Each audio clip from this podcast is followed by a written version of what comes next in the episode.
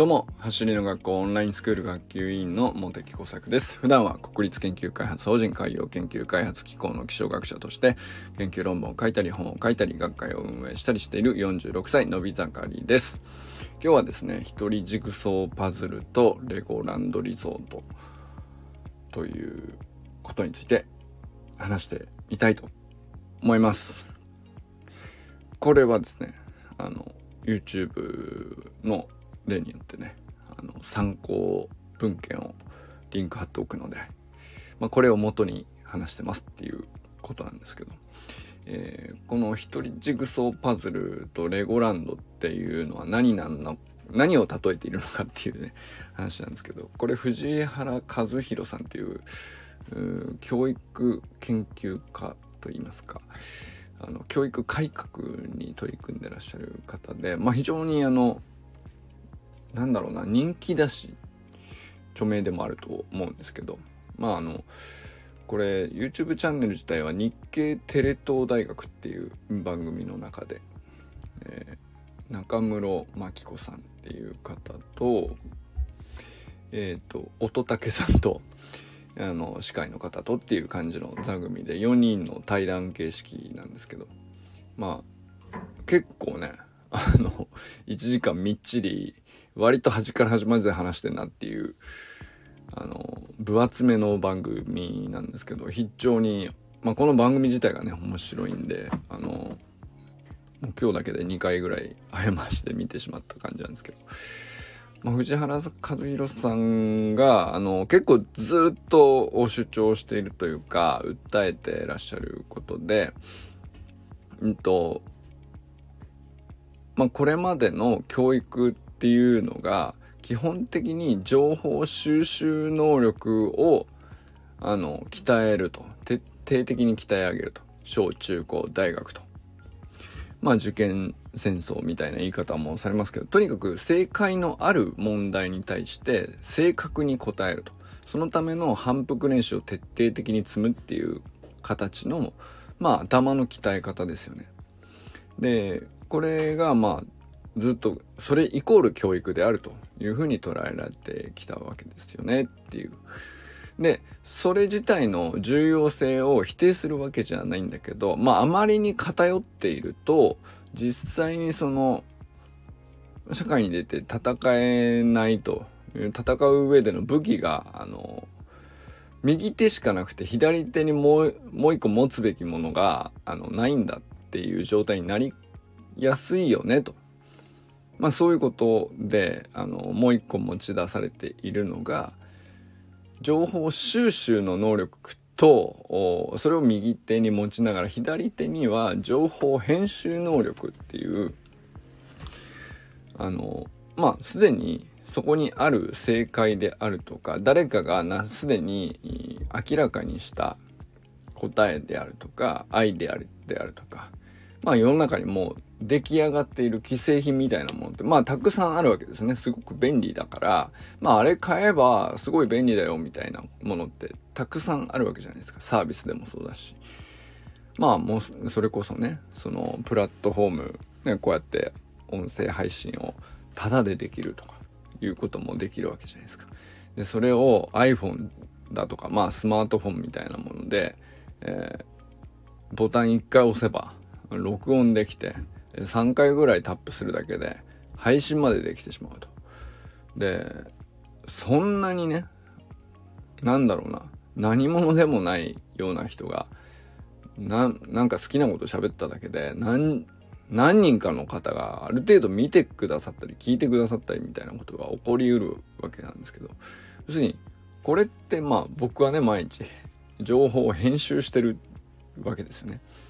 要するに、藤原和弘さんが主張している、こうだよねっていう見方。まあこれはその情報なんですけど、それをあの取り上げて、まあ僕もそう思いますねって言いながら、橋の学校の話にちょっとずつ絡めるっていう、まあ編集をかけているわけじゃないですか。まあこういう能力もいりますよねと。いりますが、あの、学校でそういうトレーニング積まないよねっていう、まあそういう話が、まあ話題の中心というか、まあ、藤原さんがずっと訴えてこられた、来ている、まあ、内容なんですよね。で、それを指していて、で、どういうことかっていうと、要するに情報収集、まあ正解のある問題に取り組むっていうのはジグソーパズルだと。もう、あの、完成したらこういう絵になるっていうのも分かっているし、ピースが全部で何個あるかっていうのも最初から決められているし、うんと、まあ複雑では確かにあるんだけども、まあ、どのピースとどのピースが必ず隣でこの回以外はありえないっていう、うんと、まあ人によってはこういう風な形もありなんじゃないみたいなことって存在しないわけですよね、ジグソーパズルって。まあそういう、要するに唯一無二の回が必ず存在して、その正しいものを目指して、えー、それに、こう、一人で取り組んで没頭して集中してみたいな。まあそういう形の取り組みで、営みというか取り組み方の能力っていうのは、まあそれが向いている人にはいいんだけれども、あの、それで解けない問題って世の中たくさんあるじゃんと。で、あの、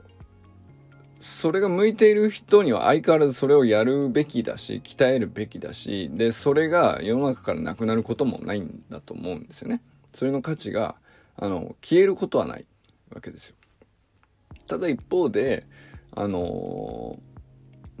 その情報編集の話になると、それをレゴランド、レゴって言ってるんですけど、まあ僕はレゴランドリゾートみたいな、ちょっと膨らまして話しているんですけど、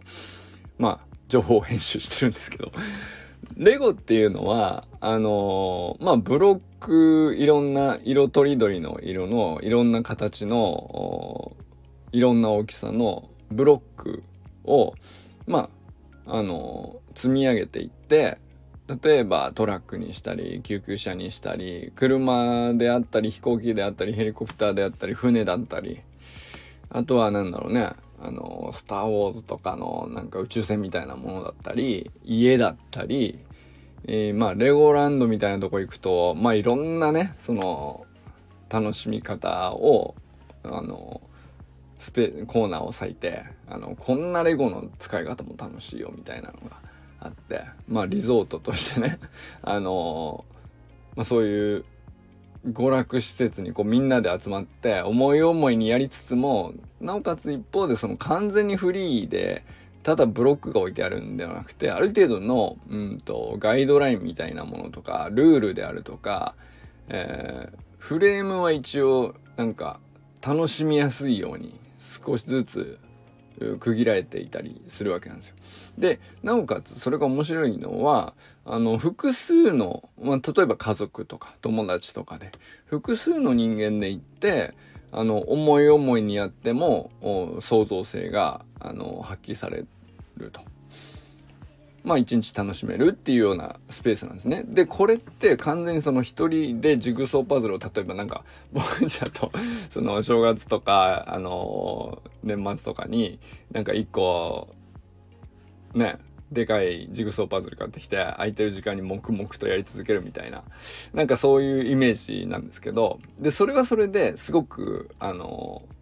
なんていうかゾーンに入るというか、あの、楽しみ方としては、すごく奥深いっちゃ奥深いんですけど、それとは別に、うんと、複数人数で、どうなるかはよくわからないけど、お互いの、うんと、相性とかも含めて、えー、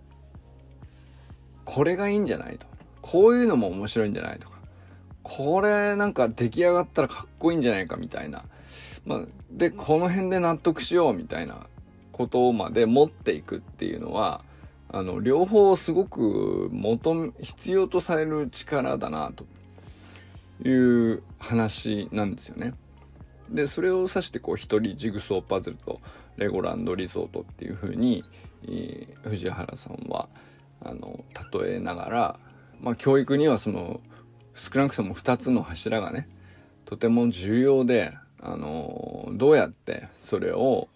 あの今の既存の教育現場の中に特にねその情報編集の能力をどう鍛えるかみたいなプログラムってその前例がないのでなかなかその思ったように取り込まれ取り含まれていないというところがあって、まあそれについてこうずっと話されているわけなんですよ。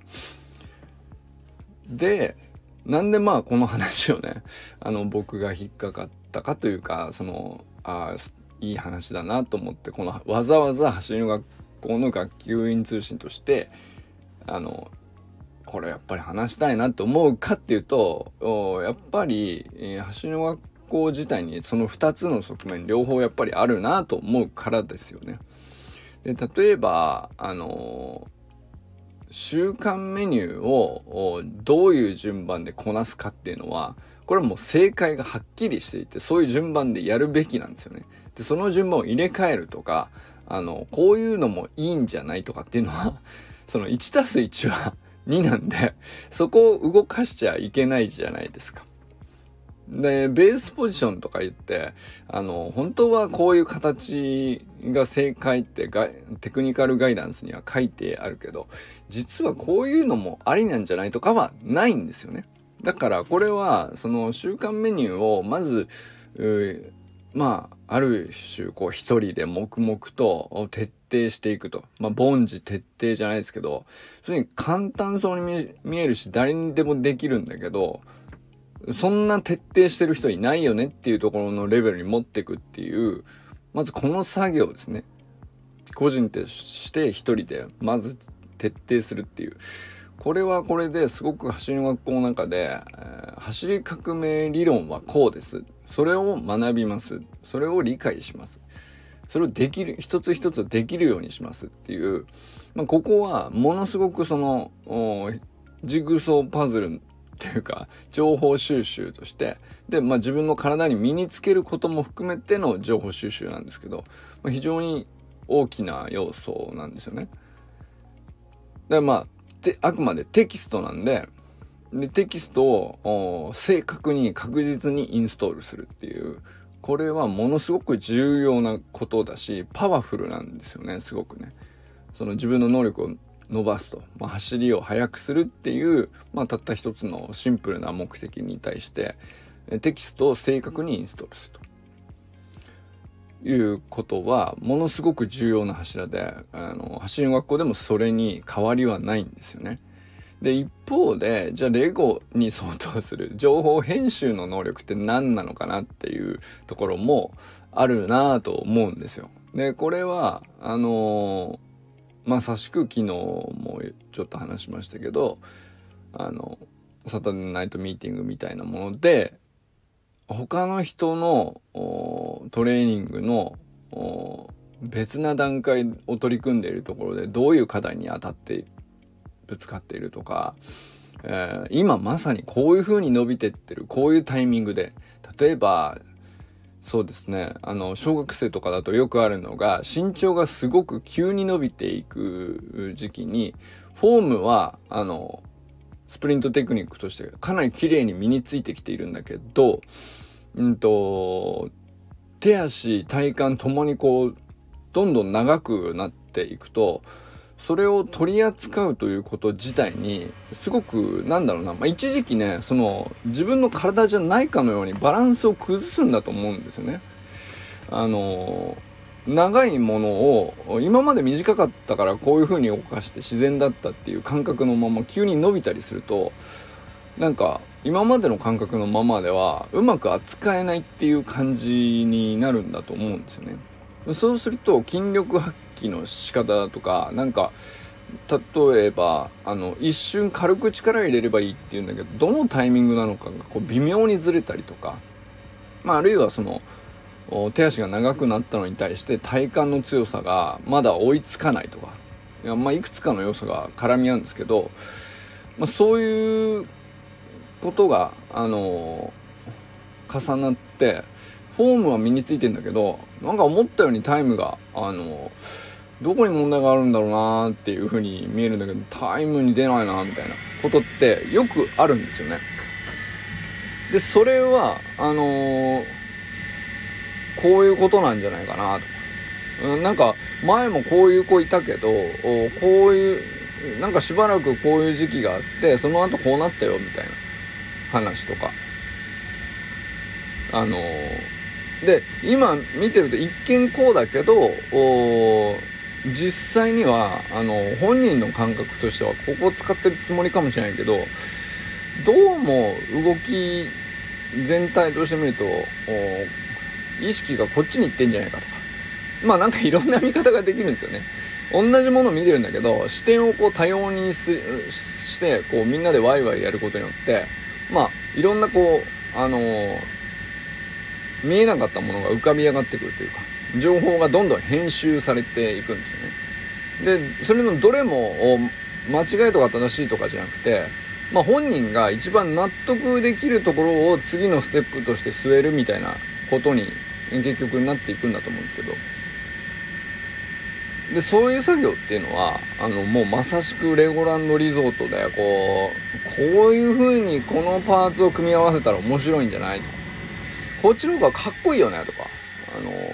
でも完全にノールールで好き勝手にやってるわけじゃなくて、えー、なんだろうなこのエリアにおいて、今この段階において、えー、組み立てようとしているサイズであるとか、あのー、コンセプトであるとか、まあそういうものはある程度共有できているけど、一方で、まあある程度の自由度もあると。で、それをみんなで考え、いろいろ試してみるっていう、まあそういうコラボレーションの余地があるというか。まあそれがね、その情報編集の能力だし、うんと、納得感にレベルが高いも低いもないと思うんだけど、やっぱりそこをこう、なんていうか、あの、たくさん経験するっていうか、納得感を作るという作業自体をたくさんこう経験を積むっていうこと自体は、あの、もう走りに限らず、そういう作業をやったことのある人は、絶対にその、どの分野でもそういう現場って必ずあるはずなんででそういう能力ってその何て言うの普遍性があると思うんですよね。あのまあ走りでしかやってないから他の勉強とかでは活かせないってことにはあんまり実はならなくて、えー、走りの現場でそういうことをやり取りしてた経験っていうのは必ず例えばなんだろうな学校で言えば運動会でなんか企画考えたりとかさ文化祭でとかあるいはなんかあの公開学習でも何でもいいんですけどこういう風にやろうぜああいう風にやろうぜって言ってみんなでこうある一定の枠はあるんだけど条件も決まってるけど目的に向かっていくつかの可能性と解があり得て納得を探しに行くっていう、まあ、そういう情報編集の能力っていう時に、まあ、すごくあの生かされる能力じゃないかなと。で、それを自分の体を使って何度でも試せるっていうのは、ものすごいこう、なんていうのかな、あの、トレーニングとしてはね、あの、質が高い記憶として自分に刻刻まれるんじゃないかなと思ったんですよね。まあだから、あの、サタデーナイトミーティングをこう僕が毎回毎回押してきた理由が自分でもなんとなくこう腑に落ちたんですけど、やっぱり情報編集の能力を鍛える現場っていうのは世の中にあんま本当なくて少ないんです。すごく貴重なんですよね。で、正解を教えてくださいって言って、ただ聞きに行って、あ、こうなんですね。じゃあそうしますっていうだけの授業を聞くだけのミーティングであったら、あの、こうはいかないよねっていう、うん、クリエイティブな、こう、時間っていうのが必ず毎週土曜日に作られるんですよね。で、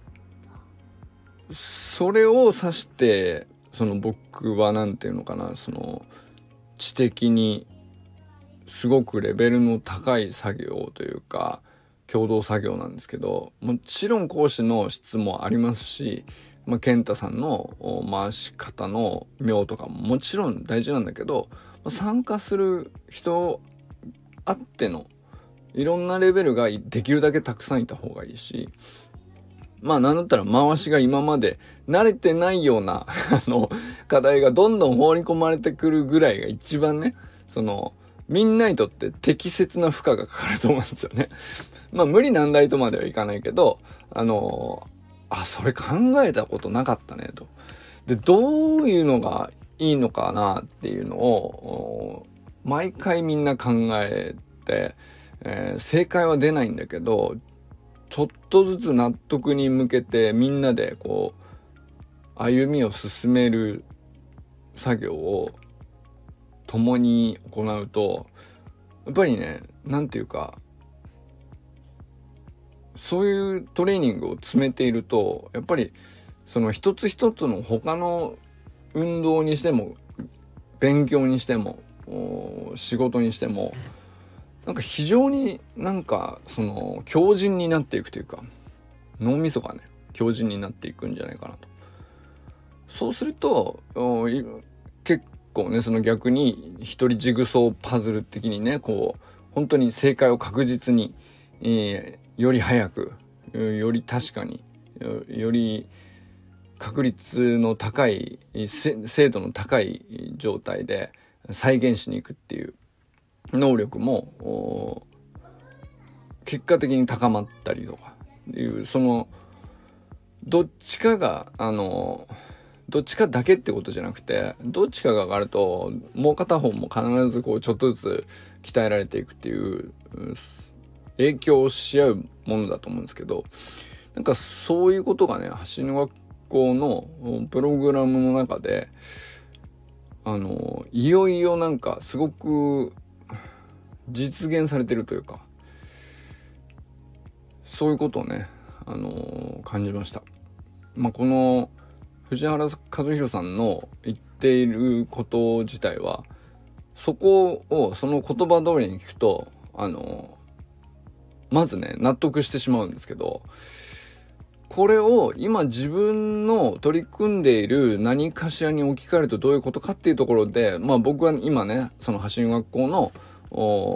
トレーニングメニューの週間メニューとサタデーナイトミーティングでの